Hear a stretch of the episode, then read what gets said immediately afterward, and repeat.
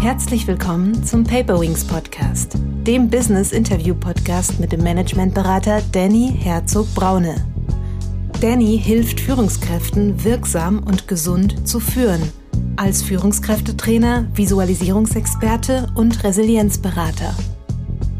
Aber wenn wir eine menschenwürdige, eine lebenswerte Welt haben möchten, dann müssen wir ein paar Stellschrauben ändern. Das ist die Bestleistung von jedem für sich. Die haben sich nicht an den anderen gemessen, sondern die haben sich an sich selber gemessen. Allerdings, gibt es auch da ein sehr unterschiedliches Umgehen damit. Von den einen, die es als Chance sehen und begreifen, Mitarbeitende da mitzunehmen und ihnen zu zeigen, hey, guck mal, das machen wir schon. Ist das nicht cool, dass wir hier zusammen alles machen? Bis hin zu den anderen, die sagen, na, muss halt, ne? Herzlich willkommen, liebe Zuhörerinnen und Zuhörer, zu einer neuen Paperwings Podcast Folge. Heute geht es um das Thema, wie führe ich nachhaltig? Für diese Folge habe ich die Prinzessin und Professorin Annabel Ternisch von Hattburg eingeladen. Zur Person. Annabel Ternisch studierte bis 1995 an der Universität Osnabrück Germanistik, katholische Theologie und Geschichte. Ferner erwarb sie das erste und zweite Staatsexamen für das Lehramt in den Fächern Deutsch, katholische Religion und Geschichte. An der Fernuni Hagen absolvierte sie einen Studiengang, den sie 2001 mit dem Grad Diplomkauffrau abschloss. An der Otto von Gericke Universität Magdeburg wurde sie 2004 zur Dr. Phil promoviert. Nach Tätigkeiten im Management internationaler Unternehmen wie Samsonite und Vielmann gründete sie mit anderen Personen diverse Startups.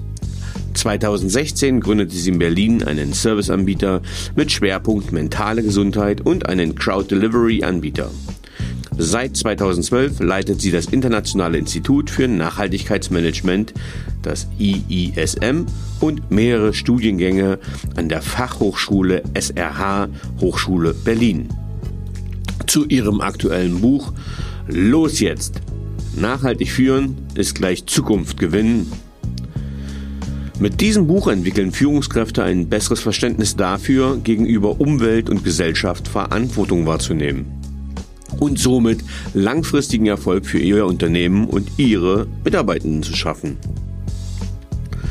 Annabel Ternisch von Hattburg ist davon überzeugt, dass die Nachhaltigkeitstransformation unsere Wirtschaft und Gesellschaft grundlegend verändert.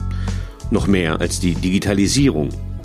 Mit ihrem Buch über Green Leadership geht es deshalb nicht um die üblichen Führungsthemen, sondern vielmehr darum, wie Führungskräfte eine nachhaltige Führungskultur aufbauen können, die auf Umweltbewusstsein, sozialer Verantwortung und wirtschaftlicher Stabilität basiert. Dazu schlägt die Autorin ein nachhaltiges Mindset vor, das Aspekte wie Agilität und Digitalisierung, Feedback-Kultur und Self-Leadership umfasst. Sie beschreibt, wie eine nachhaltige Strategie ausgerichtet und eine widerstandsfähige Governance aufgebaut wird.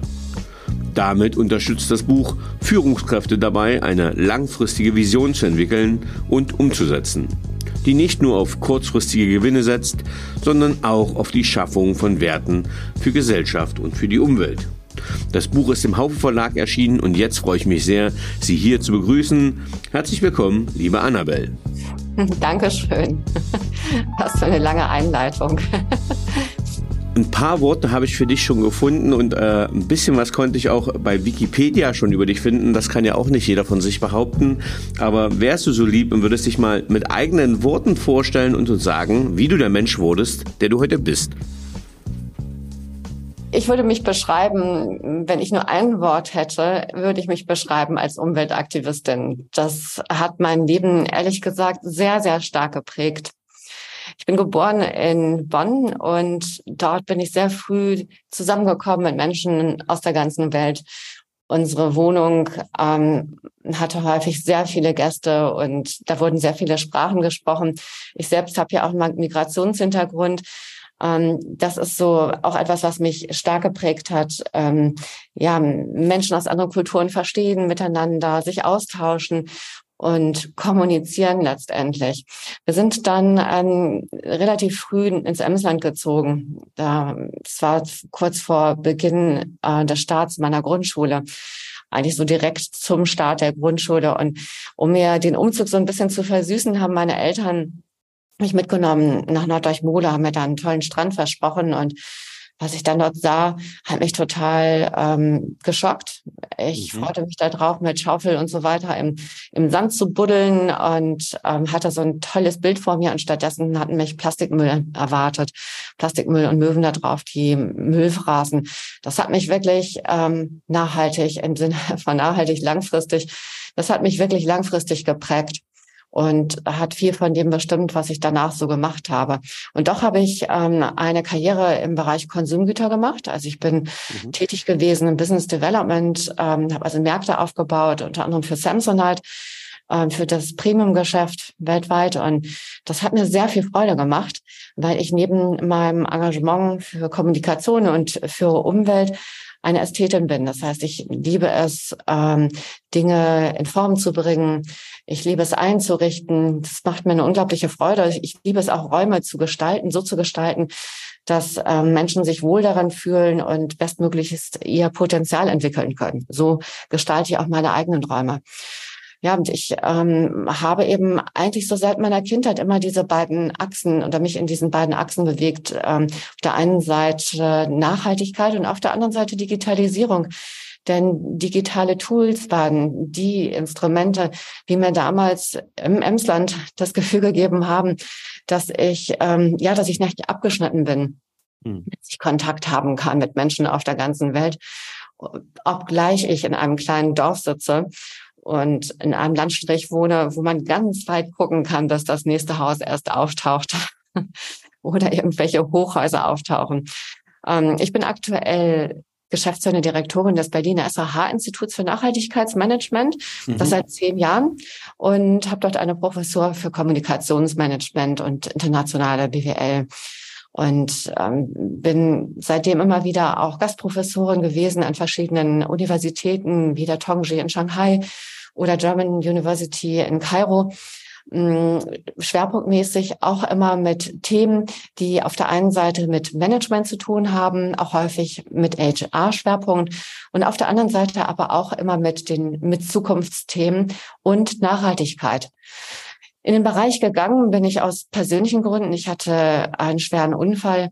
Meinen vorherigen Job konnte ich nicht weiter ausüben. Und gleichzeitig war dieser Wechsel, dieser Jobwechsel für einer, den ich, für mich einer, den ich auch wirklich wollte. Denn ähm, ich hatte das Gefühl, dass ich jetzt etwas zurückgeben möchte, dass ich ähm, nochmal ein Leben geschenkt bekommen habe nach dem etwa zweijährigen Krankenhausaufenthalt. Und ich kam eben im Rollstuhl raus, da war auch wenig an Fliegen durch die Welt zu denken. Mhm. Da musste ich mich erstmal wieder ein bisschen resetten, äh, neu aufstellen. Und da war eben eine Professur genau richtig. Ähm, ich hatte das Gefühl, ich kann dort Studierenden, jungen Menschen weitergeben, Tools an die Hand geben, wie sie ihr eigenes Potenzial am besten entwickeln können und eine Sicht, viele Sichtweisen auch auf die Dinge der Welt geben, die sie inspirieren und die ihnen helfen, dass sie nicht nur stromlinienförmige, erfolgreiche Manager werden, sondern vielmehr einfach eine gute Bodenhaftung haben und nachhaltiges Management umsetzen können. Das fängt bei einem selbst an und das endet in der großen, weiten Welt, wo man globale Zusammenhänge versteht und auch weiß, wann sie eben einer regionalen Intensität bedürfen.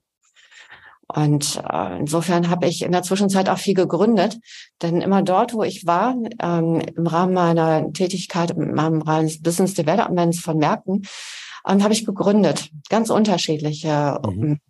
Startups gegründet. Je nachdem, was ich so gerade, ja, wo ich das Gefühl hatte, da muss was passieren. Wie die schon zum Beispiel in der Türkei, wo wir uns stark mit Bio- und Entwässerung, aber auch verschiedenen ähm, Möglichkeiten der ähm, alternativen Energieversorgung beschäftigt haben. Oder der Eco-Delta, wo die ähm, dieses Thema Haushalte und Kleinunternehmen energieautark zu machen, für uns ähm, der Schlüssel war, um dieses Startup zu gründen. Oder auch die Health Medo, wo es um mentale und ähm, physische Erkrankungen ging, beziehungsweise um Hilfe dafür, auch ganz individuell. Oder Cocaria, den Crowdshipping-Anbieter, der Reisende zu kurieren macht. Letztendlich habe ich jetzt eines dieser Startups noch immer, das ich leite. Das ist die Get Your Wings. Das ist der Lernraum für Zukunftsgestalterinnen wo wir jungen Menschen äh, mit digitaler und äh, nachhaltiger Bildung helfen, dass sie ihre Potenziale entfalten. Wir programmieren dort selbst Online-Lernspiele wie Code and Save the Planet zum Beispiel. Und ich bin äh, Fellow in mehreren Organisationen, für die ich mich eben oder in denen ich mich stark engagiere, wie Aspen Foundation zum Beispiel, Stiftung Bürgermut und ähm, bin ansonsten in einigen Stiftungsräten, Aufsichtsräten, Beiräten und äh, engagiere mich zum Beispiel in der UN-Ozeandekade als Präsidentin des Club of Budapest Deutschland, im Club of Rome und äh, in verschiedenen anderen Organisationen. Das würde es hier wahrscheinlich sprengen, wenn ich das hier erwähne.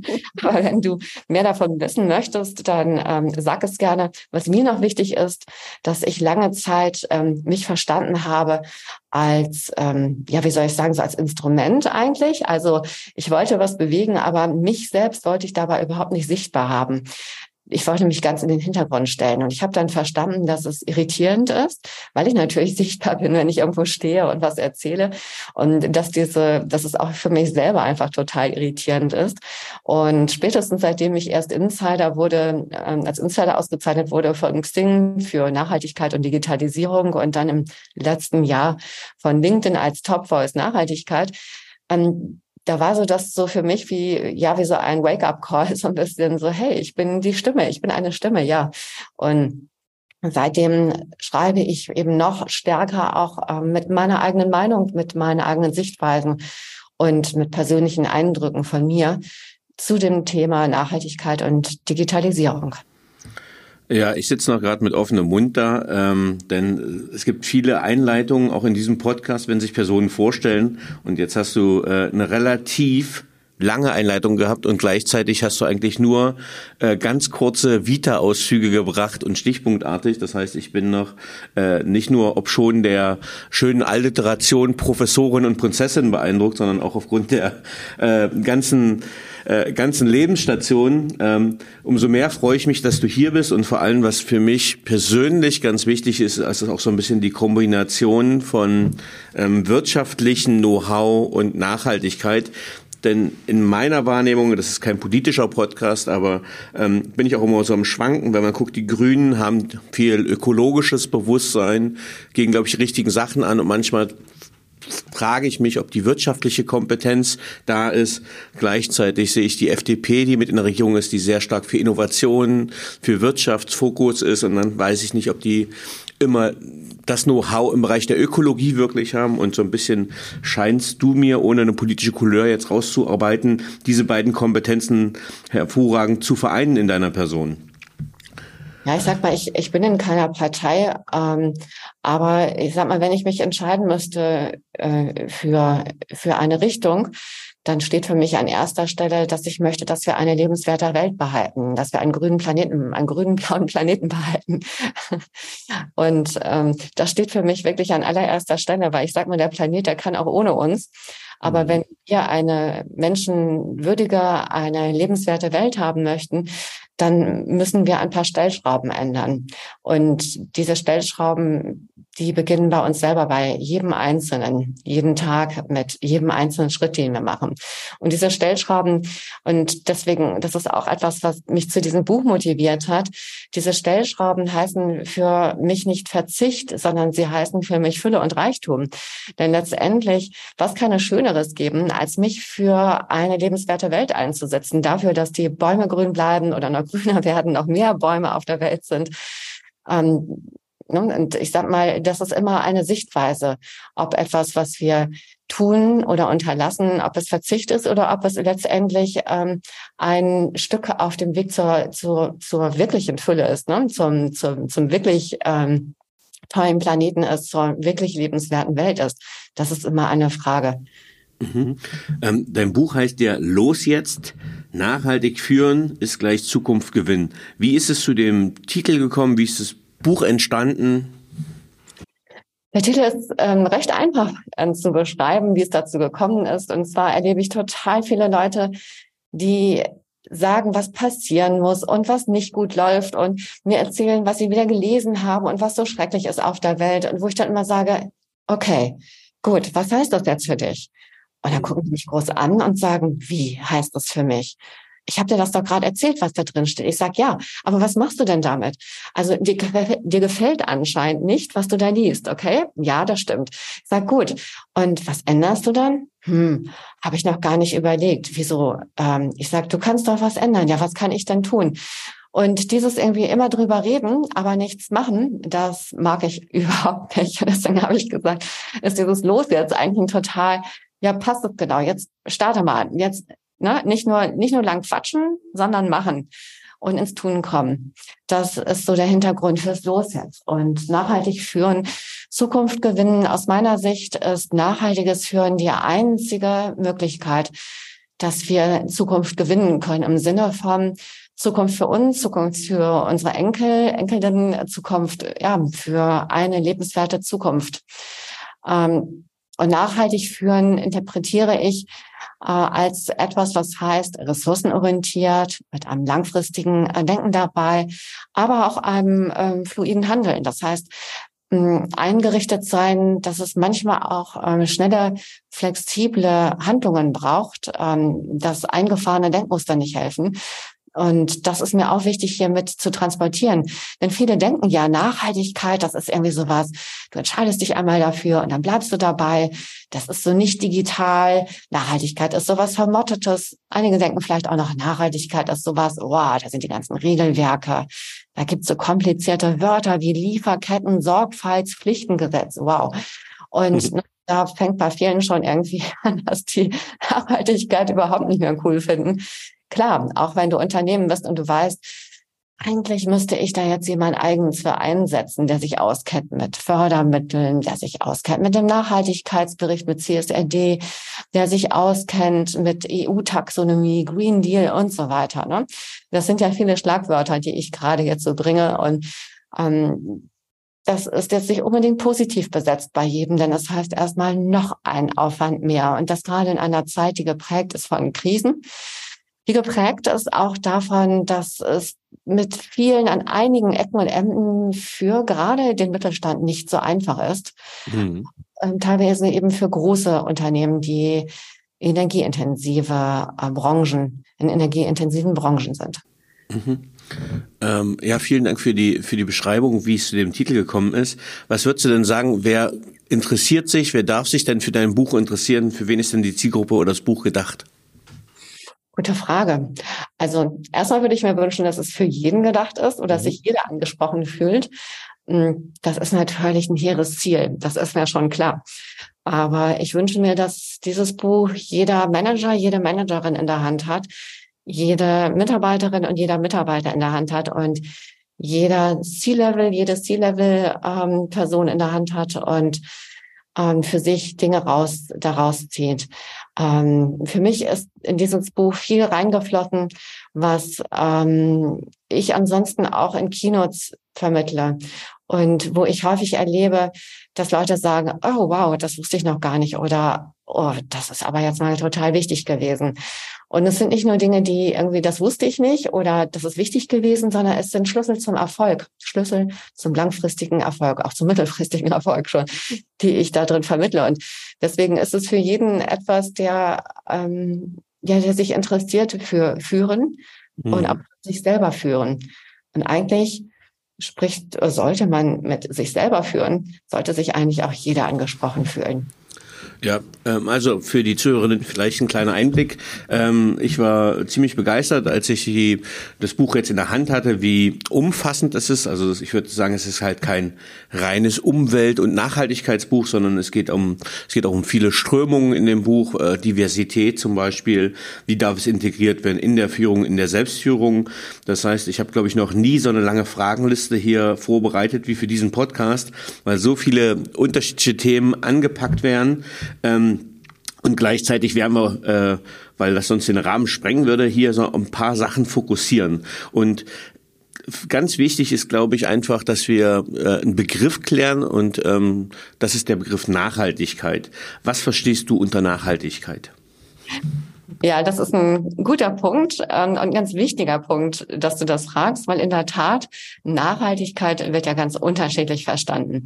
Und ähm, wenn ich ähm, wenn ich Nachhaltigkeit erklären darf, dann dann oder wenn ich ähm, wenn ich es für Leute erklären soll, dann sagen viele, ach, ist das irgendwie so das Ding mit den drei Säulen?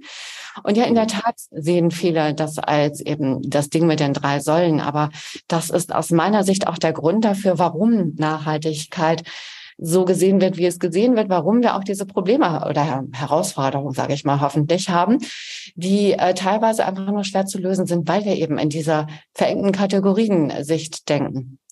Ganz kurz, wir dürfen die drei Säulen noch ganz kurz benennen, für die, die sie nicht auf dem Schirm haben. Ja, gerne.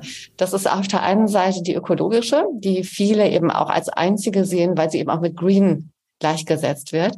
Das ist an zweiter Stelle die soziale, in die Dinge reinfallen, die für viele so gar nicht unter Nachhaltigkeit laufen, wie Diversity, also Vielfalt, äh, Vereinbarkeit von Familie und Beruf, ähm, dann aber auch so Dinge wie ähm, Equal Pay, also die ähm, gleiche Bezahlung für gleiche Arbeit. Ähm, solche Dinge fallen eben un unter soziale Nachhaltigkeit, aber eben auch faire Arbeitsbedingungen. Und an dritter Stelle ist es das ähm, ökonomische, der ökonomische Bereich, deswegen auch ESG. Ähm, ne, das ist die Abkürzung für diese drei Bereiche. Letztendlich ähm, ist es schön, wenn wir von sozial, ökologisch und ökonomisch sprechen. Und doch vergessen wir dabei ähm, verschiedene Ebenen. Das eine ist, dass wir meistens in der Ebene ähm, Unternehmen denken, Unternehmen, Firma, Organisation.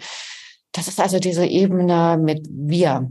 Das ist aber auch die Ebene alle anspricht. Also genauso auch die Kunden und Kundinnen zum Beispiel, genauso eben auch an das Ich anspricht, also mich selber, die darüber redet. Das vergessen viele dabei. Und gleichzeitig vergessen viele dabei, dass ähm, durch diese oder dass es quasi verbindende ähm, Ebenen gibt, die diese ja zweimal drei Bereiche sozusagen miteinander eben in ähm, ja mit, miteinander kommunizieren lassen. Und das ist einmal eine Struktur beziehungsweise Organisation, die gelingen sollte und die auch bewusst eingezogen werden sollte, um überhaupt Nachhaltigkeit im Unternehmen langfristig umsetzen lassen zu können. Dann natürlich einhergehend dabei Kommunikation, ganz wichtig, nicht nur die externe, die man häufig eben auch unter Marketing setzt oder unter PR, Presse setzt, sondern auch die interne die Menschen, Mitarbeitende zu Influencern, zu Role Models, zu Botschafterinnen macht und dann Prozesse. Prozesse, die dafür sorgen, dass ähm, bestimmte Kanäle in einer bestimmten Art und Weise bespielt werden, dass es da kein Ruckeln gibt, dass alle Menschen informiert werden, kein Informationsgap gibt und kein Informationsoverload gibt. Und letztendlich ist diese, dieses Denken in den drei Säulen auch etwas, was eben durch seine Statik oder sein statisches, ähm, seine statische Sicht diese Schubladen öffnet und dadurch eigentlich so ein Denken und ein Tun verhindert, was eigentlich bei nachhaltig wichtig ist. Denn nachhaltig heißt auch eben voneinander profitieren, miteinander verbinden, heißt kollaborativ, heißt gesamtsystemisch. Das kommt bei der traditionellen Sicht von Nachhaltigkeit mit den drei Säulen überhaupt nicht raus. Puh, sage ich jetzt, weil oh, ein, ein, ein starker, ein hehrer Anspruch und du hast das ähm, ja ziemlich exzellent alles zusammengefasst und gleichzeitig, wenn wir das jetzt ich sage mal bewusst aufdröseln. Ähm, du hast gesamtsystemisch gesagt, du hast die ganzen Säulen gesagt. Überfordern wir damit die Führungskräfte nicht mit so vielen Säulen, mit so vielen Kompetenzen? Ja, guter Punkt. Also ich glaube, es ist einfach super wichtig, ähm, wenn wir immer wieder die Nachhaltigkeit ähm, auf nachhaltiges Leadership erstmal zurückführen. Ganz einfach sagen, ähm, die Prinzipien, die für mich selber gelten, für mich als ja, als Annabelle Taness, für mich als Gastgeberin, für mich als Coach in Rollen gelten, in denen ich eben wertschätzend in einer, in ein, einer Beziehung zu meinem Gegenüber trete da setze ich das um. Und letztendlich erklärt sich dann vieles von dem, was nachhaltig ist oder wie ich nachhaltig lebe, in Prozessen, Strukturen, in äh, Organisationen. Ähm, Kommunikation erklärt sich so von, von dem, wie es die eigene Intuition eigentlich sagt. Also, dass ich zum Beispiel, wenn ich Gastgeber bin, jemanden begrüße, jemandem etwas anbiete, jemand äh, wertschätzend äh, ja, reinlasse, Plätze anbiete und so weiter. Ne? Also mhm. vieles ergibt sich durch diese Rollen, die ich ähm, aus dem Selbstverständnis heraus identifiziere für das, was nachhaltiges Denken und Handeln bedeutet. Und natürlich ist es schön, das in eine tolle Grafik zu bringen, klar.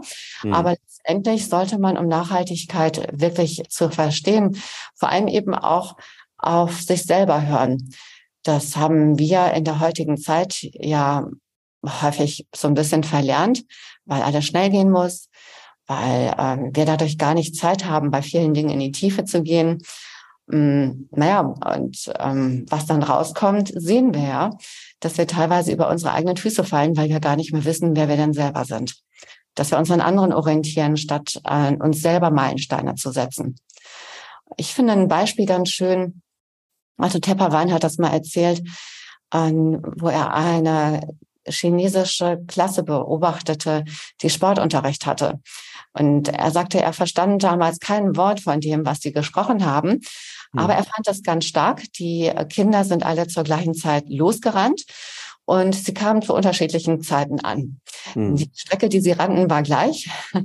Aber ganz viele von diesen Kindern riefen nachher, hey! Und nicht nur der erste, zweite, dritte, wie man es vielleicht hier gedacht hätte, so erster Platz, zweiter Platz, dritter Platz, Bronze, Silber, Gold, so, ne? ähm, sondern ähm, 10, 15 schrien so, hey, dass man dachte, ja, die sind echt super happy. Und er hat das dann, hat das dann hinterfragt und ähm, konnte sich dann auch mit jemandem da unterhalten, der ihm erklärt hat, nee, das ist die Bestleistung von jedem für sich. Die haben sich nicht an den anderen gemessen, sondern die haben sich an sich selber gemessen. Stark. Hm. Ähm, ja, ich fand dein, dein, dein Impuls nochmal ganz wichtig, denn was ich ja so ein bisschen erlebe, ähm, dass Führungskräfte ja zunehmend überfordert sind in ganz vielen Bereichen und es kommt ja auch immer mehr hinzu. Aber dass du sagst, dass man, okay, man integriert einfach die Haltung, also es kommt viel aus der Haltung, es kommt aus den Lebensumständen und daraus kann man es vielleicht integrieren. Du gehst ja auch auf Haltung oder Geisteshaltung oder auch auf Mindset ein. Ähm, zum Beispiel beschreibst du auch ein nachhaltiges Mindset. Wie würdest du das nennen? Was prägt oder was kennzeichnet ein nachhaltiges Mindset? Ja, nachhaltiges Mindset ist für, für viele erstmal so eine Art Buzzword, ne? wo sie sagen, okay, was ist denn das eigentlich? Aber nachhaltiges Mindset bezieht sich einfach nur auf eine Denkweise und Einstellung, bei der man bewusst, also bei der wir bewusst und verantwortungsbewusst handeln, um langfristige positive Auswirkungen auf die Umwelt auf die Gesellschaft und auf unsere eigene Lebensweise zu erzielen. Das heißt, es geht also darum, dass wir uns über die Konsequenzen unserer Handlungen im Klaren sind und dass wir Entscheidungen treffen, die sowohl die aktuellen Bedürfnisse als auch die Bedürfnisse zukünftiger Generationen berücksichtigen. Nachhaltiges Mindset heißt also, zielt also darauf ab, Ressourcen effizient zu nutzen, Umweltauswirkungen äh, zu minimieren und soziale Gerechtigkeit zu fördern. Es ist damit eine grundlegende Voraussetzung auch für einen nachhaltigen Lebens- und, und Arbeitsstil letztendlich. Mhm. Ähm, inwiefern erlebst du das in der Praxis? Ähm. Oh. also ich erlebe in der Praxis häufig ähm, so bei der Generation Babyboomer häufig oder auch bei der Y häufig, ähm, dass da dieses nachhaltige Mindset für andere eher gedacht wird, für sich selbst häufig nicht. Da ist so dieses Arbeiten bis zum Umfallen noch und ähm, auf die eigenen Ressourcen gar nicht so achten, sehr stark. Ich erlebe allerdings auf der anderen Seite bei Generation Z oder auch A ähm, vermehrt, dass da so dieses Gefühl kommt, hey, ähm, ich muss auf mich selber achten oder ich darf auf mich selber achten.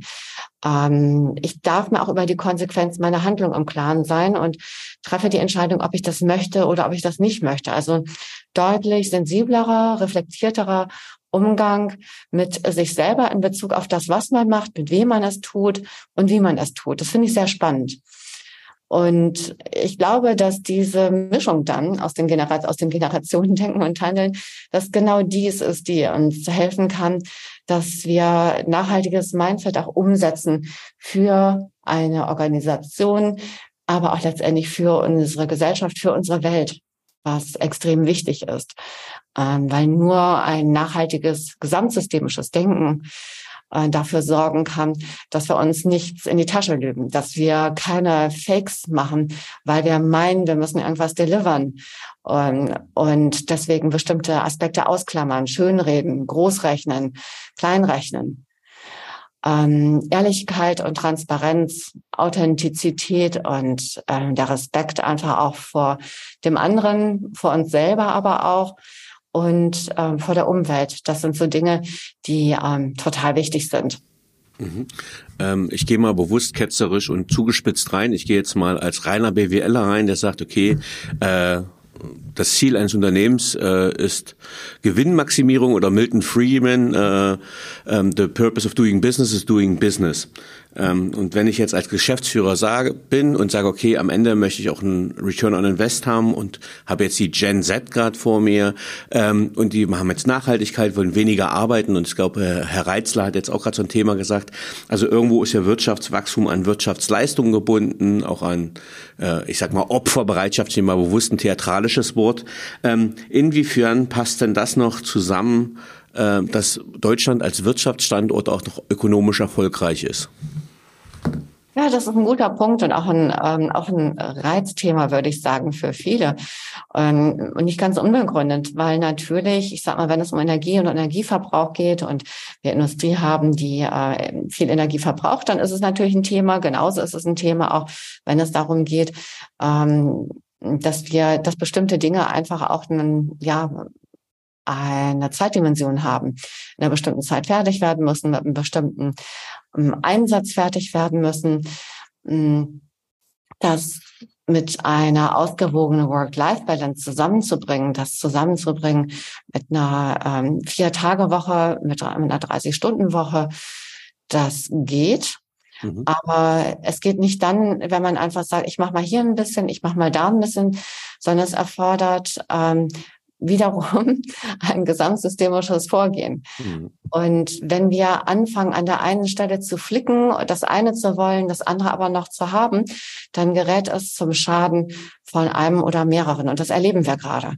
Wir erleben gerade, dass ähm, dadurch, weil, weil an ein paar Schrauben einfach sehr stark gedreht wurde und ohne die anderen eben nachzuziehen, wir eine Wirtschaft haben, die auch bedingt durch die, ja, das, die Situation eben mit dem Ukraine-Krieg zum Beispiel, aber auch ähm, den großen, starken Flüchtlingsbewegungen, ja, ähm, teilweise einfach, ähm, ja, sich vor dem aussieht, ähm, keine keine Lösung sieht, wie sie das, äh, wie sie das wuppen kann, weil zu viele Anforderungen auf einmal gekommen sind, zu viele Herausforderungen, zu viele Regelungen, ohne mhm. auf der anderen Seite für Ausgleich zu sorgen. Jetzt kann man natürlich sagen, hey, Unternehmen, ja, müsst gucken, dass ihr da selbst mit klarkommt.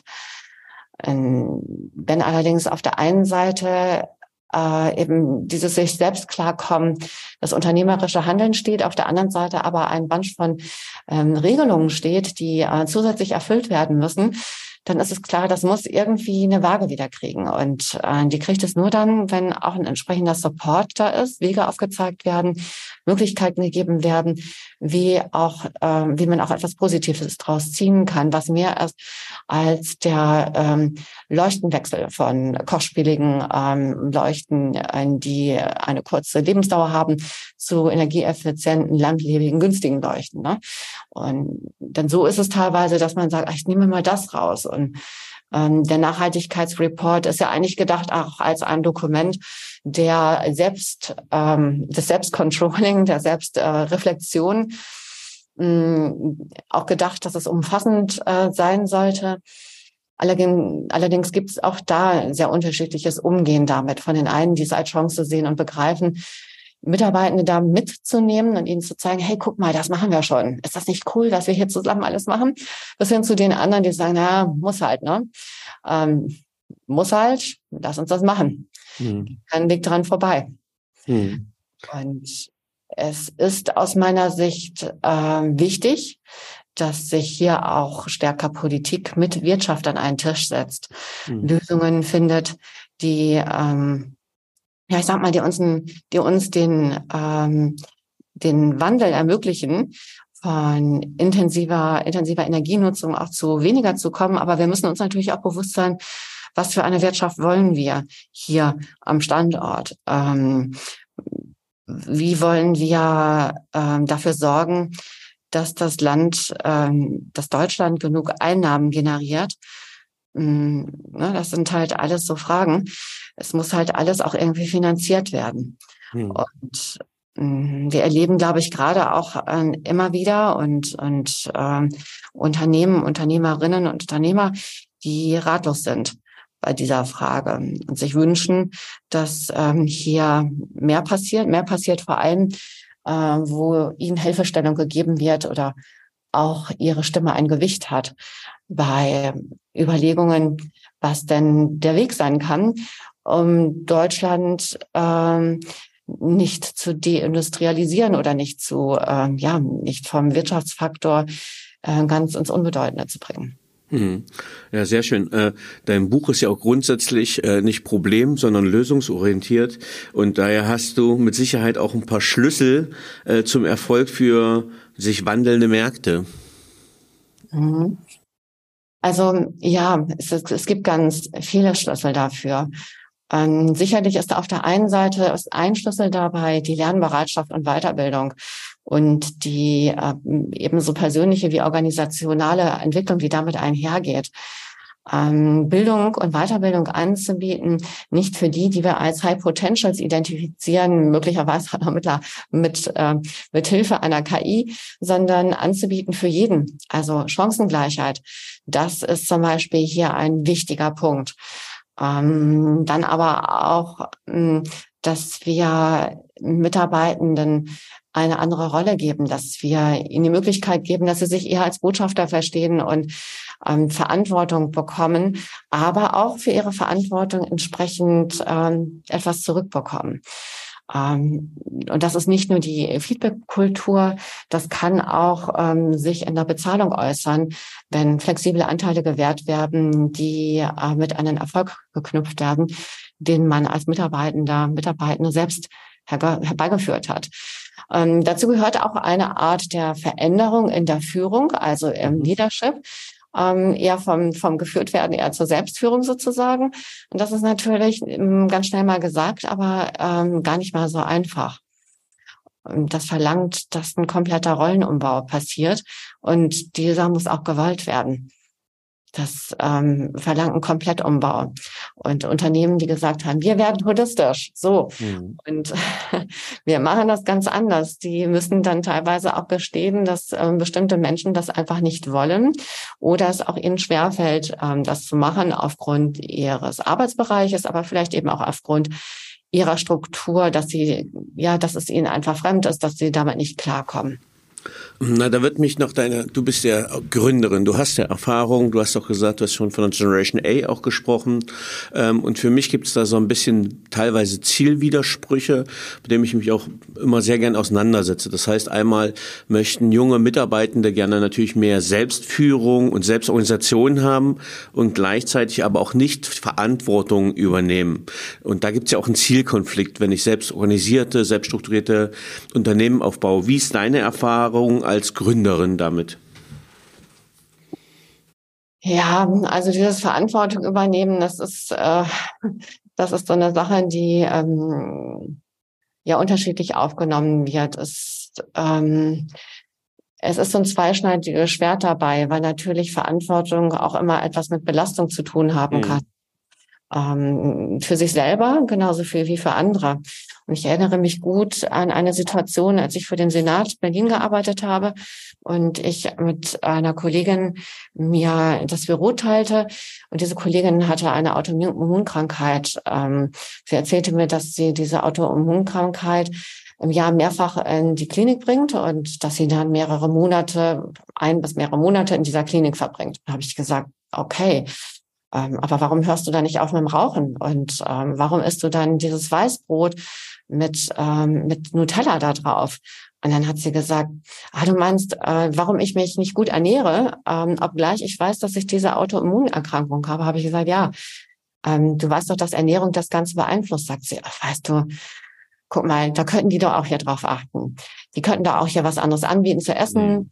tolle Kantine. Und weißt du, ganz ehrlich, sagt sie, sagt sie, diese Zeit im Krankenhaus, das ist wie Urlaub für mich. Krieg tolle Sachen zu essen. So schlecht geht's mir dann doch nicht. Und dann liege ich entspannt. Alle laufen um mich herum. Ja, ne, und ähm, diese Einstellung ist kein Einzelfall. Ich finde es erschreckend, aber sie ist kein Einzelfall. Mm, und ich glaube, es ist einfach extrem wichtig, äh, stärker auch äh, dieses entrepreneurial Denken ähm, bei Menschen äh, wieder oder den ihnen zurückzugeben. Und nicht als eine Belastung, sondern als eine Chance. Um. Es ähm. gibt ja auch so ein Jobprofil, das nennt sich Entrepreneur in Residence, was eben heißt, ähm, du bist angestellt, aber du arbeitest mit, mit einem Gründer-Mindset. Das heißt, äh, du traust dich auch mal Risiken einzugehen oder auch mal eine Entscheidung zu treffen. Du kommst klar, wenn sich Dinge ändern und bist da nicht irgendwie so nach dem Motto so, oh nein, schon wieder ändert sich was, kann mich mal irgendwie alles gleich bleiben. genau. Ja. Also du bringst äh, in deinem Buch auch ein, ein, sehr schönes Wort rein, wie ich finde, das ein bisschen verloren gegangen ist und deswegen hat es mich positiv überrascht in deinem Kontext. Und das Wort heißt Disziplin beziehungsweise Selbstdisziplin. Ähm, welche Rolle spielt das Wort für dich? Ja, Disziplin ist ja etwas, was so äh, negativ gesehen wird. Oder so habe ich es auch als Kind verstanden. Diszipliniert sein, gerade am Tisch sitzen, ähm, nur was sagen dürfen, wenn man das sagen darf, sonst bestraft werden. Und damit hat es für mich als Kind zu tun gehabt. Und ähm, ich habe dann, ähm, als ich selber so für mich äh, daraus wollte oder mich daraus entwickelt habe, hm, habe ich erst gedacht, das ist so dieses Gehen lassen, was vielleicht irgendwie die Freiheit bedeutet. Mhm. Also alles essen, was man möchte. Eine Riesenpizza, ähm, die ganze, den ganzen Tiefkühlkuchen von Koppenrad und Wiese oder bis man Bauchschmerzen hat oder irgendwelches Zeug in sich reinkippen, was total schlecht eigentlich ist für den, für den Körper. Bis ich verstanden habe, naja, das ist jetzt nicht die Freiheit eigentlich, weil sie, weil diese Freiheit letztendlich negative Konsequenzen hat, sondern eigentlich ist so dass ähm, das Beste, mit einer mit einer grundlegenden Selbstdisziplin Dinge einzugehen. Und ich spreche da von einer Disziplin, die ich selber zum Beispiel beim beim Yoga finde, bei der mhm. Meditation finde die ich auch ähm, dabei finde, wenn ich ähm, morgens zu Fuß zur Arbeit gehe, ähm, wie ich diesen Weg mache. Hm. Die bedeutet auch zum Beispiel, die schließt ein, die Treppe zu nehmen, statt einen Aufzug zu nehmen. Die Selbstdisziplin heißt auch, dreimal ausatmen, erstmal nachdenken, bevor du entscheidest und gleich losrennst. Ähm, das heißt, Disziplin ist eigentlich erstmal etwas, was wie eine Art Vertrag mit mir selber ist oder auch ein, äh, ein Agreement mit jemand anderem. Das heißt, ich ähm, verpflichte mich ähm, freiwillig auf ein Commitment. Ich mache ein Commitment mit mir. Ein Commitment ist was Tolles. Es ist was ganz Großartiges. Denn wenn ich ohne Commitment lebe, dann lebe ich so in den Tag rein. Kann auch mal ganz nett sein, gerade zum Urlaub. Aber die, gerade die Commitments sind es, die uns Perspektive geben, die uns auch Sinn geben, die uns das Gefühl geben und nachvollziehbar, nachprüfbar, dass ich auch eben die Steps gemacht habe. Und wenn es die Baby-Steps sind und wenn es die kleinen Schritte sind, wo ich erst denke, oh Mann, die sieht irgendwie gar keiner, merke ich auch selber überhaupt nicht. Nach 10.000 Baby-Steps, wenn ich mich umdrehe, sehe ich, dass, dass ich ganz schön weit gekommen bin. Ja, Annabelle, wenn ich jetzt gucke, wir haben noch ganz viele Themen in deinem Buch, die wir äh, noch nicht mal touchiert haben oder tangiert haben. Ähm, und gleichzeitig gucke ich, was ist jetzt für unseren Podcast vielleicht nochmal und auch für die Zuhörerinnen interessant. Und tatsächlich ähm, bist du da für mich einfach ein beeindruckendes Role Model, äh, wenn es vielleicht um das Thema Diversity geht. Ich behandle das oft in diesem ähm, Podcast und bin auch froh, dass ich dann immer wieder Role Models dazu kriege. Die letzte Folge ging auch zum Beispiel um das Thema, wie gelingt Kommunikation zwischen Mann und Frau im Business. Ähm, und es ist immer auch immer der, von der gläsernen Decke für die Frauen wird immer gesprochen. Ähm, ich glaube, du hast sie ganz offensichtlich durchbrochen. Vielleicht kannst du uns ein bisschen was erzählen, wie so deine Erfahrungen sind mit Geschlechterstereotypen, mit der gläsernen Decke und vielleicht äh, hast du auch praktische Strategien zur Förderung von nachhaltiger Inklusion und Teilhabe. Ja, danke für die Frage. Also ich erinnere mich noch, ich hatte eine ähm, ich hatte eine Förderung ähm, während ähm, zum Ende meines, ähm, zum Beginn meines meiner Berufstätigkeit. Und ähm, wie soll ich sagen, ich hatte eine eine eine Frau, die schon ja, die schon richtig Karriere gemacht hatte. Die hatte ich so als Mentorin. Ich habe mich total darauf gefreut. Und ich weiß noch, als ich den Moment, als ich in ihr Büro kam, Ich öffnete die Tür. Es war ein langer Raum. Am Ende des langen Raumes war ein großer, beeindruckender, schwerer Schreibtisch. Und auf dem Weg zu diesem Schreibtisch säumten Schwarz-Weiß-Fotografien die Wand, äh, die sie in verschiedenen sportlichen Einsätzen zeigten. Sie beim Bergklettern, in irgendwie so einem Kajak, ähm, dann ähm, beim Windsurfen, ähm, beim Fußballspielen, also es waren so, ähm, dann in so einem Rennaut, Rennwagen, ähm, also es waren so, äh, ich hatte das Gefühl, die Stereotype werden bedient. Und dann saß sie da. Ähm, kurze Haare, kein Schmuck, ein weißes Hemd, ein schwarzes Sakko, eine schwarze Hose und flache, flache schwarze Schuhe. Ähm, eine dicke Uhr mhm. von einer bekannten Marke. und dann guckte sie mich so völlig entgeistert an und dann sagte sie, wie wollen Sie Karriere machen? Und dann habe ich gesagt, oh, was ist das für eine Frage? Also, mhm. was wollen Sie denn hören? Also, worauf zielen Sie ab? Mhm. Und dann hat sie gesagt, eigentlich ist es keine Frage, eigentlich ist es eine Antwort. So machen Sie keine Karriere. Und dann habe ich gesagt, wieso? Und dann sagt sie, haben Sie ein Auto? So wie aus der Pistole geschossen. Mhm. Und dann habe ich gesagt, naja, also ich könnte ein Auto haben, das ist mit in meinem Vertrag drin. Warum haben Sie kein Auto? Und dann habe ich gesagt, naja, weil ich Fahrrad fahre oder öffentliche Verkehrsmittel nutze, weil mir Nachhaltigkeit wichtig ist. So ein Quatsch. Mit Nachhaltigkeit macht man keine Karriere. Mhm. Und dann hat sie gesagt, haben Sie schon immer lange Haare getragen? Habe ich gesagt, ja. Mögen Sie das? Ich sage, ja, ich finde es cool. Ich mag meine langen Haare extrem gerne, weil ich als Kind kurze Haare tragen musste. Hm, okay, nicht gut. Haare müssen kürzer. Gut.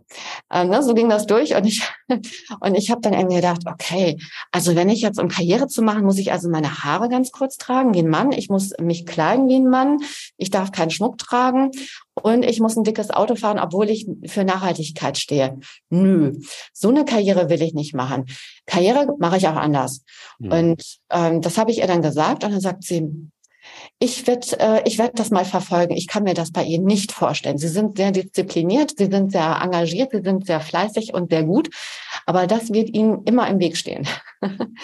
ja, naja, und ähm, ich fand das irgendwie doof. Ich hatte auch bunte Kleidung an, das fand sie auch nicht gut. Und äh, heute, finde ich, sind wir da ein Stück weiter. Also wir, wir haben zwar immer noch Stereotype, die wir auch dabei bedienen, beim Buntsein und bei Vielfalt, aber wir sind ein Stück weiter. Und äh, ich glaube auch, dass es für junge Frauen mehr Angebote gibt, Role Models zu haben heute als, als damals. Ähm, wobei es auch damals schon mutige Frauen gab, die ähm, sich auch Konventionen widersetzt haben. Und ich denke da nur an die ähm, Gründerin einer, ähm, einer Naturkosmetikkette, einer Kosmetik-Beauty-Produktekette, die ähm, ganz ähm, ja ganz anders als es als es im Lehrbuch steht ihr Unternehmen gegründet hat in der Garage ähm, mit langen äh, Lockinghaaren und ja einfach viel Ärmel hochkrempeln und Engagement dabei. Ähm, ich glaube, es ist wichtig, dass wir Vielfalt wirklich äh, unter Vielfalt wirklich Vielfalt verstehen und wir sind teilweise noch weit davon entfernt. Ähm, wir, sage ich mal, bedienen eben häufig Klischees, auch wenn wir über Vielfalt sprechen und vergessen dabei andere Randgruppen oder andere eben Gruppen, die einfach keine so starke Lobby haben. Ich möchte mal ein Beispiel geben. Ich war jetzt kürzlich auf der, bei der Kinderuniversität, Fitz City heißt das. Das ist eine ganz tolle Sache aus meiner Sicht. Das ist ein Angebot für Kinder während der Sommerferien. Und Berlin hat dort am Standort Vetzwuhlheide einen großen Bereich aufgebaut, wo Kinder ab sechs Jahren Jobcenter vorfinden, verschiedene Möglichkeiten, wo sie tätig sein können, wo sie eben Beruf erleben. Da gibt es eine Kinderuniversität dabei, wo man durch die Teilnahme an Seminaren einen Doktor erwerben kann. Und dort habe ich auch jemanden kennengelernt, die äh, ganz engagiert dabei war bei dem Seminar, was ich da sozusagen gegeben habe, im Rollstuhl saß und ähm, ich habe dann im Gespräch ähm, mit der Mutter und der Pflegenden eben darüber gesprochen, wie eben die Lobby ist von Menschen, die eben ja, die, die im Rollstuhl sitzen zum Beispiel oder die eben einfach geistig ähm, auch ein Handicap haben, mental ein Handicap haben. Ich glaube, da ist unsere Gesellschaft, da hat unsere Gesellschaft noch ganz, ganz viel Nachholbedarf und auch unsere Wirtschaft zu gucken, dass sie diesen Menschen Chancen gibt. Und zwar jenseits von irgendwelchen High Potential äh, Vorgaben, die stromlinienförmig gucken, wer denn da reinpasst, sondern auch einfach sagen, hey, gleiche Bildungsmöglichkeiten für alle. Das ist eine der SDGs, eine ganz grundlegende. ähm, und die helfen würde, auch ähm, Menschen eine Chance zu geben, die sie momentan nicht haben. Mir ist da in Erinnerung auch der World Constructive Award, ganz toller Award aus meiner Sicht, wo unter anderem eine Organisation vorgestellt wurde und ähm, jemand sich aus dieser Organisation vorstellte, der es eben geschafft hat, als jemand eben mit mehreren Handicaps ähm, nun als Dozent an einer Hochschule tätig zu sein. Und ich sage jetzt mal, ein Leben zu führen, dass er sich immer gewünscht hat, dass für ihn eben das Leben ein ist, wie er ganz normal es sich eben vorgestellt hat, ohne Einschränkungen, die ähm, seine mentale, seine physische, seine psychische Einschränkung möglicherweise oder normalerweise äh, in einem in einem Rasterdenken bedeuten würden. Das ist toll. Ja, beeindruckend. Hm. Das ist toll, wenn wir das schaffen. Momentan sind wir noch weit entfernt davon, weil ich sag mal eben auch dieses, ähm, es ist total wichtig, diese Bewegung mit Black Lives Matter. Auf der anderen Seite gibt es aber auch so viele andere ähm, Menschen, also Menschen aus anderen Kulturen, die benachteiligt sind. Ähm, und auch das Thema eben Frauen oder Menschen, die eben keinem Geschlecht zuzuordnen sind oder sich beiden Geschlechtern zu, zugeordnet fühlen, das sind ganz, ganz wichtige Themen und doch sind es eben dann auch wieder Themen, die ähm, ein Thema von vielen sind. Denn was dann dann zum Beispiel auch häufig ganz untergeht, ist Altersdiskriminierung. Wo fängt für uns Alter an, dass jemand alt ist? Und wieso ist für uns alt gleich gebrechlich und nicht alt gleich erfahren? Mhm. Sowas gab es doch schon mal irgendwie früher, dass die Alten, die hatten, die waren, die die Weisheit hatten. Und sowas gab es doch mal, dass ähm, Kinder gerne irgendwie den Erzählungen von früher hörten und zuhörten und da auch immer was rausnahmen für die Zukunft. Mhm. Auch wenn es natürlich wichtig ist, neue Erfahrungen zu machen. Aber wir dürfen bei Vielfalt eben einfach auch wirklich lernen, dass wir Vielfalt ohne Scheuklappen betrachten, Vielfalt ohne Schubladen angucken und auch den Menschen dabei, die keine Lobby haben, helfen, dass sie, ja, dass sie eine Gleichstellung bekommen. Gleiches Recht auf gleiche hochwertige Bildung. Saman Khan ist ja klasse, der zum Beispiel mit seiner Khan Akademie, die kostenfrei ist, jedem auf der Welt die Möglichkeit gibt zu lernen, wichtige Informationen sich anzueignen und das nicht, wenn man das nicht dass man irgendwo hingehen muss, sondern von zu Hause das machen kann, weil man einfach nur das digitale Device und die digitale Verbindung hat. Hm. Ähm, ich glaube, du hast schon einen Großteil der Antwort jetzt gegeben, aber jetzt äh, zwinge ich dich, äh, eine meiner Meinung nach nahezu unmögliche Aufgabe. Aber wenn wir jetzt mal zusammenfassen, einerseits, was wir besprochen haben und das, was dem Zuhörenden noch ergangen ist, entgangen ist, weil er das Buch noch nicht in den Händen halten kann. Was würdest du denn sagen? Wie kann, um Zukunft zu gewinnen, nachhaltige Führung gelingen? Wie nachhaltige Führung gelingen? Nachhaltige Führung kann dann gelingen, wenn wir anfangen mit einem ganzheitlichen HR-Management. Wenn wir HR-Management als etwas umfassen, was nicht nur Personalverwaltung bedeutet, sondern eben den Fokus auch auf ja, Mitarbeiterentwicklung, positive Unternehmenskultur, Schaffung einer gesunden Work-Life-Balance legt, wenn es die Bedürfnisse der Mitarbeitenden berücksichtigt und ähm, Potenzialentfaltung, Wohlbefinden, also Wellbeing auch äh, zu einem Punkt äh, einbindet, der ernst genommen wird. Ähm, wichtig sind es vor allem Teilhabe auch zu fördern für jeden, also partizipative Entscheidungsprozesse gehören dazu, aktive Einbindung von Menschen mit unterschiedlichen Bedürfnissen. Mm, ganz, ganz wichtig, ähm, um zu gucken, dass man jedem auch ermöglicht, dabei zu sein. Positive Arbeitsatmosphäre ist ja wichtig. Wertschätzung, Feedbackkultur, ne, Kultur des Vertrauens, der Unterstützung.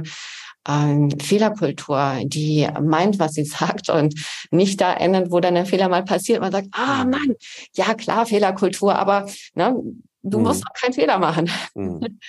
Also ne, wasch mich aber, mach mich nicht nass. Also hier einfach auch ähm, das, äh, was man sagt, auch zu meinen. Und zum Beispiel auch zu meinen, dass man als Führungskraft nicht ähm, immer glatt sein oder nicht glatt sein darf oder muss, dass man, ähm, dass man auch sich als Mensch darstellt. Ähm, das heißt nicht, dass man jetzt irgendwie sein Innerstes nach außen, außen kehrt, aber dass man aktiv zuhört, dass man eine vertrauensvolle Atmosphäre schafft, dass man auch, wenn Veränderungen anstehen, auch hier einfach authentisch die Wege mitgeht. Das halte ich für extrem wichtig. Und dass man eben beispielsweise auch bei einer holistischen, einem holistischen Führungsansatz guckt, dass man sich nicht auf Geschäftsergebnisse nur fokussiert, sondern dass man ein gutes Gleichgewicht herstellt zwischen. Ganz kurz, bitte, bitte äh, definier nochmal ganz kurz holistisch für den Zuhörerinnen, der es nicht kennt. Ja, gerne.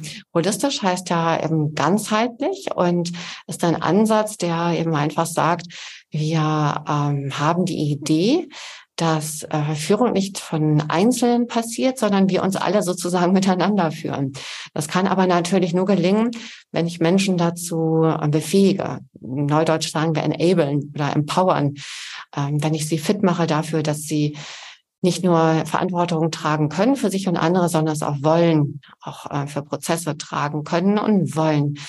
Das heißt eben, ähm, holistische Führung strebt also so eine Art ja, ganzheitliche Sichtweise an, bei der alle Aspekte des Unternehmens miteinander verbunden sind und wirtschaftlicher Erfolg, Mitarbeitenden Zufriedenheit und nachhaltige Unternehmensführung so Hand in Hand gehen. Und das Boah. gilt natürlich nur, wenn wirklich eine Vision da ist. Mhm. Also ne, auch alle wissen, wofür mache ich das denn jetzt? Mache ich das, damit mein Konto nächsten Monat wieder gedeckt ist? Oder gibt es irgendwie auch sowas wie andere Ziele, Werte? Ähm, identifiziere ich mich mit meinem Unternehmen? Fühle ich mich da wohl? Ähm, fühle ich mich auch manchmal vielleicht für so eine Botschafterin? Mm, und habe ich auch das Gefühl, dass wir eine Balance haben zwischen Erfolg, Verantwortung und ähm, Umweltschutz. Ne? Das sind ähm, so Fragen, die ich mir dabei stellen darf. Ja, vielen, vielen, vielen lieben Dank, liebe Annabelle, für die mal Zusammenfassung der, des, unseres Hauptteils, wie ich nachhaltig führe und äh, nochmal diesen kleinen Exkurs zur holistischen Führung. Und jetzt hätte ich noch ein paar persönliche Fragen an dich. Mhm. Ähm, in der Einleitung habe ich schon ein paar Punkte gesagt, du hast äh, ein paar Punkte gesagt ähm, und jetzt bin ich gespannt auf deine Antwort. Auf welche berufliche Leistung bist du denn besonders stolz? Oh, welche berufliche Leistung? Ähm, ich finde es total cool und ich freue mich, ähm, freue mich riesig darüber, dass ich es erreicht habe, dass in vielen Köpfen Nachdenken angeregt habe dazu, ähm, dass es mehr gibt als nur den Profit. Ähm, dass äh, Nachhaltigkeit heißt, dass ich ähm, anfange, bei mir selber ähm, Dinge anders zu sehen, dass ich also ins Nachdenken komme, dass Wertschätzung und Achtsamkeit, Respekt nicht nur, ich nicht nur als Blabla verstehe und Teil irgendwie eines Greenwashings, sondern im Gegenteil als Fundamente verstehe für mich, für mein Denken, für mein Handeln, für und mit mir, auch in Form einer Selbstliebe ähm, und auch im Umgang miteinander, im Umgang mit meinen Mitarbeitenden, mit meinen Partnern, im Umgang auch mit Leuten, die ich nicht kenne, wo ich vielleicht Vorurteile erstmal habe, möglichst vorurteilsfrei ranzugehen. Ähm, ich wundere mich zum Beispiel ähm, häufig, dass Frauen häufig sehr stark sozusagen miteinander in Anführungszeichen so ins Gericht gehen, so sagt man ja. Ne? Mhm. Und ähm, ich freue mich, wenn auch da ich eben Prozesse anstoßen kann, die ähm, heißen, schau doch mal beim anderen, bei der anderen, was die gut kann. Mhm. Stärke sie doch mal da drin, unterstütze sie da drin, ähm, kommuniziere transparent und authentisch und ehrlich. Und wenn ich das angestoßen habe, dann freue ich mich darüber total. Und äh, das ähm, habe ich schon und das, das freut mich total. Oder auch wenn ich es schaffe, ähm, dass ich komplexe Sachen total einfach erkläre und die Leute sagen, ah ja, jetzt verstehe ich Nachhaltigkeit. Also wie ist denn das eigentlich so mit der Photosynthese und wie ist das mit den Aerosolen und den planetarischen Belastungsgrenzen und Holozän und erklär doch mal ganz einfach, dass es jeder versteht. Und ich freue mich, wenn ich das tue und die Leute danach sagen, ah, okay, Jetzt habe ich kapiert, was Nachhaltigkeit ist. Und jetzt habe ich auch kapiert, was das mit mir zu tun hat. Und jetzt habe ich vor allem kapiert, wie ich das erfolgreich im Unternehmen so umsetzen kann, dass es kein ähm, Pain ist sozusagen, dass es kein oh, noch ein, noch was ist, noch eine Regel, sondern im Gegensatz, dass es mich als Unternehmen langfristig, mittelfristig, äh, auch schon jetzt erfolgreich macht. Dass ich also Bausteine bekomme, die ich ähm, wie ein Puzzle zusammensetzen darf und ein, ja, ein eigenes, nachhaltiges Konzept für mein Unternehmen entwickle. Dankeschön. Welche Fähigkeit bzw. Fertigkeit möchtest du gerne haben, die du noch nicht hast? Ich würde mich gerne klonen können. ich würde That's gerne, enough to do. und ich würde gerne, ich würde gerne so ähm, Einstein hat ja gesagt, also die Zeit ist relativ und ähm, manchmal hätte ich einfach gerne, wenn die Zeit mal stehen bleibt für eine Zeit und ich ähm, in dieser Zeit, die stehen bleibt, aber ganz viel irgendwie machen kann. Ähm, und manchmal würde ich mich auch freuen, wenn ich einfach mehr tun kann, damit die Welt eine bessere ist, eine friedlichere, eine gerechtere Welt ist. Hm, gestern bin ich mit dem Zug gefahren. Dreimal mussten wir stehen bleiben. Ähm, dreimal waren es wahnsinnige Verlängerungen, aber die, die es brauchte. Ich bin statt um 20.15 Uhr um kurz nach zwei angekommen. Und doch war es gar nicht der, äh, war es gar nicht das, was mich jetzt irgendwie an erster Stelle beschäftigt hat, sondern wenn ich irgendwie was tun könnte, dass einfach weniger Menschen oder mehr Menschen auch den Lebensmut wiederfinden und eben diese Halte waren wegen, ähm, ja, weil sich jemand eben dann vor den Zug geworfen hat. Also wenn ich, ähm, wenn es, wenn ich mehr die Fähigkeit hätte, auch ähm, ja, dass, dass man mehr Menschen eben den Mut gibt, den Lebensmut wieder zurückgibt und ähm, es irgendwie so ein Tool gibt, was, was für jeden irgendwie, ja, was für jeden einfach diese, diese Möglichkeit beinhaltet. Hm. Da, da vielleicht der Exkurs, dass du auch Gründerin eines äh, Mental Health äh, App bist, ne? Ja, das stimmt. Und äh, ich bin, wir sind auch gerade dabei, eine Community aufzumachen, die genau auch da helfen soll die eben auf der einen Seite mit einfachen Worten hilft zu erklären, was Nachhaltigkeit ist, aber wie ich eben auch das erfolgreich umsetzen kann und Mut finden kann. Und ich denke, oh Gott, das kann ich gar nicht leisten, das ist jetzt noch was. Sondern im Gegenteil, das sehe ich ja als eine Möglichkeit, um wieder in die Kraft zu kommen oder noch mehr in die Kraft zu kommen und äh, Mut zu finden. Hm. Also ganz offensichtlich hast du schon einige Bücher in deinem Leben gelesen, aber welche drei haben dich denn am meisten beeindruckt oder beeinflusst? Ja, das ist eine gute Frage. Ich habe ähm, auch die Frage letztens mal gesagt, am meisten, das Buch, das mich am meisten beeinflusst hat, ist ein Buch, das ich bekommen habe und das leer war, als ich es bekommen habe. Und ähm, wo ich dann lernen durfte, mich selber zu schreiben. Also einfach runterzuschreiben, was mir gerade durch den Kopf geht.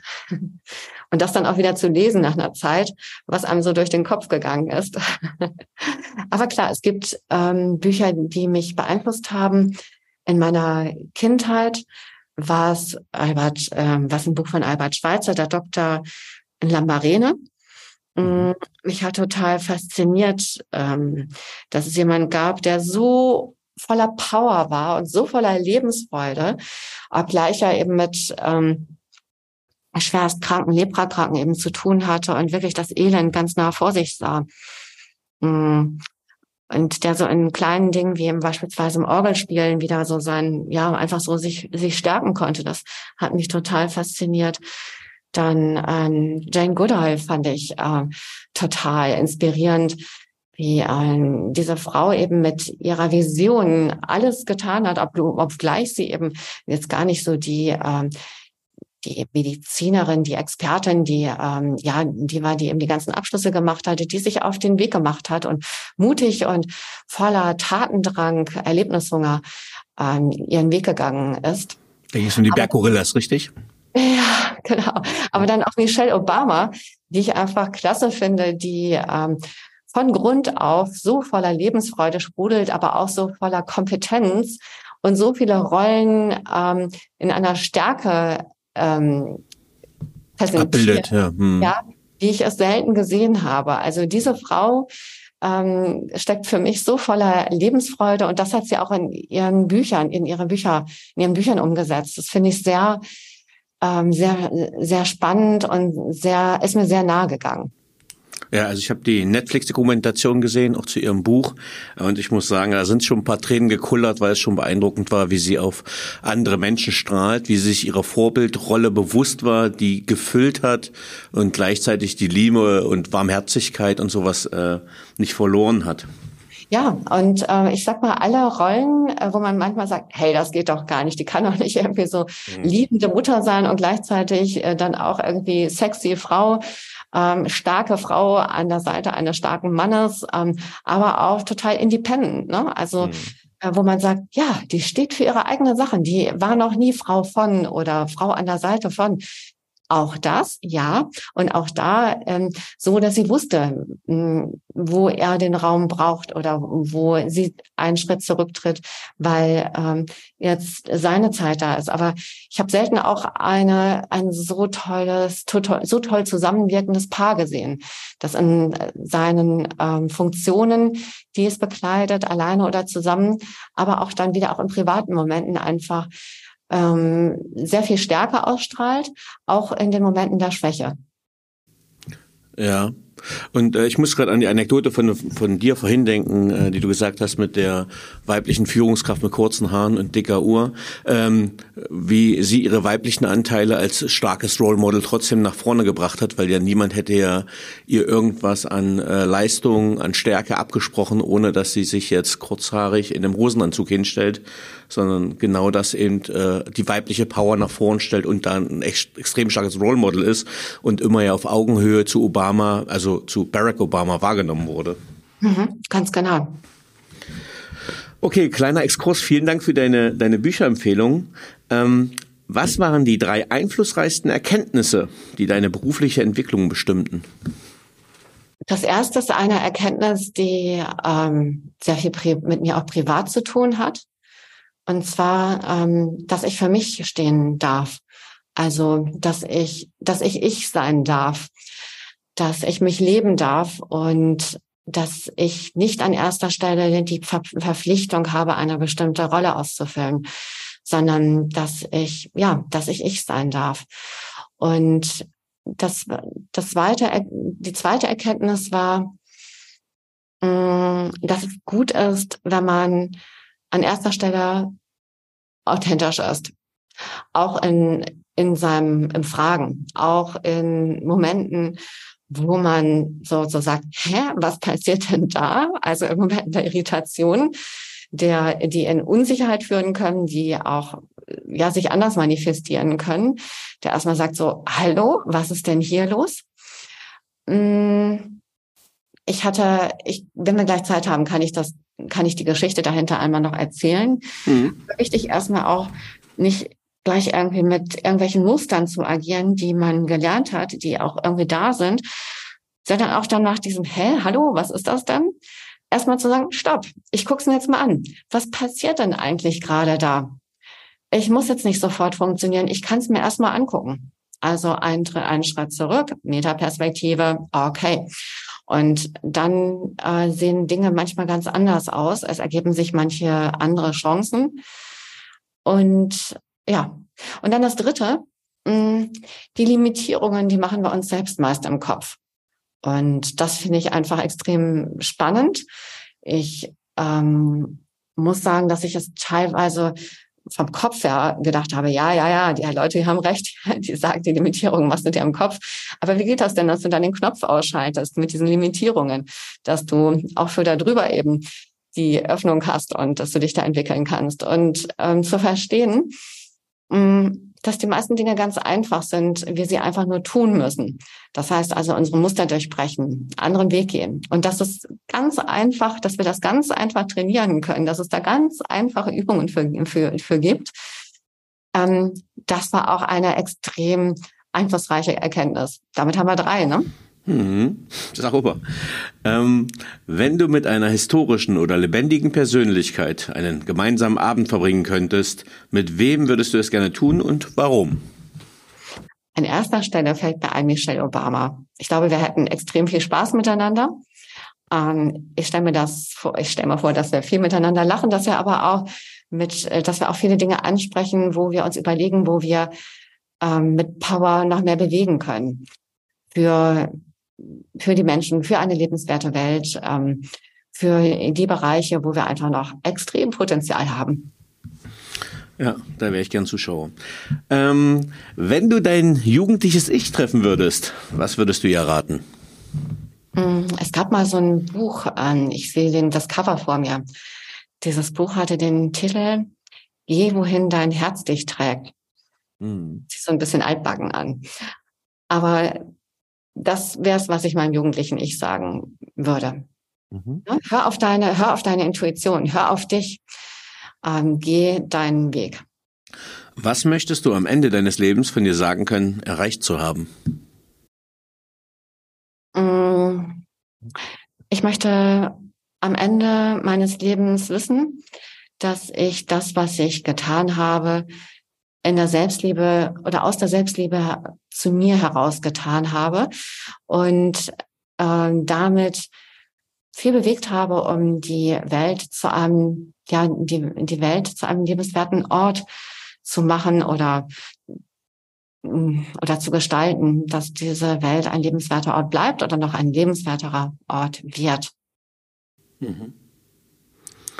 Hast du ein Lebensmotto, Credo oder Mantra? Und wenn ja, wie lautet es? Ja, es gibt so mehrere. Zwei äh, begleiten mich häufig. Das eine ist ähm, ein Zitat von Mahatma Gandhi, der sagt, ähm, sei du selbst die Veränderung, die du dir wünschst für diese Welt. Das heißt so mit anderen Worten, ne? quatsch nicht und erzähl nicht anderen, was die irgendwie besser machen sollen, sondern mach es selber.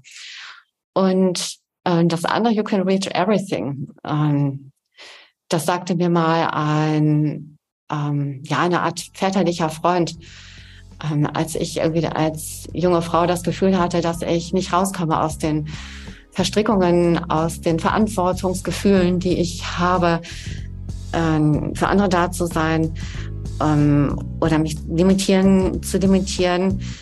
Ähm, da hat er mir diesen Satz gesagt und äh, dieser Satz begleitet mich. Sehr schön. Liebe Annabelle, das Gespräch ist leider vorbei. Äh, es war für mich eine sehr inspirierende, beeindruckende und nachhaltige Begegnung. Vielen, vielen Dank, dass du Gast im Paperwings Podcast warst. Ich danke dir für das sehr nachhaltige Gespräch. Tschüss. Tschüss. So, liebe Zuhörerinnen und Zuhörer, ich hoffe, Ihnen hat dieser Podcast gefallen. Wenn er Ihnen gefallen hat, hinterlassen Sie gerne ein Abo, eine positive Bewertung und empfehlen Sie diesen Podcast weiter. Bleiben Sie gesund. Mit besten Grüßen, Ihr Danny Herzog Braune.